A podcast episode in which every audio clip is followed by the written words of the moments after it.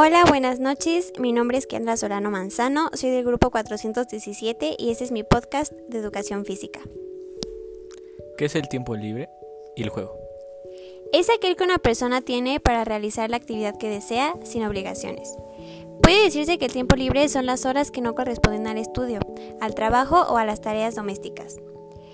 El juego son todas las actividades que se realizan con fines recreativos o de diversión, que suponen el goce o el disfrute de quien lo practica.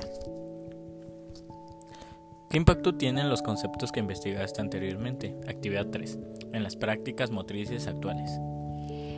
Todos esos conceptos son muy parecidos a las prácticas motrices, ya que estas nos ayudan a desarrollar nuestro sistema motriz, lo que es mejorar el equilibrio, relacionarse mejor con los demás, como también a dominar de una forma sana su movimiento corporal y a favorecer la salud física.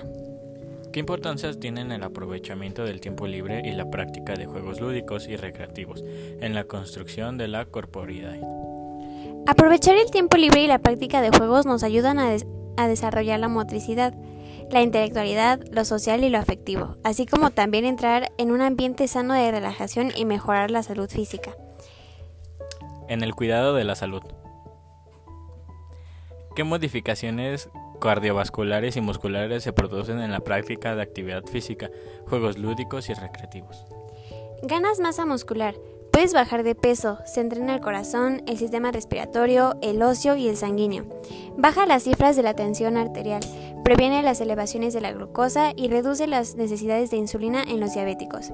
Eleva el nivel de colesterol bueno, HDL, y disminuye los triglicéridos y el riesgo de padecer osteoporosis.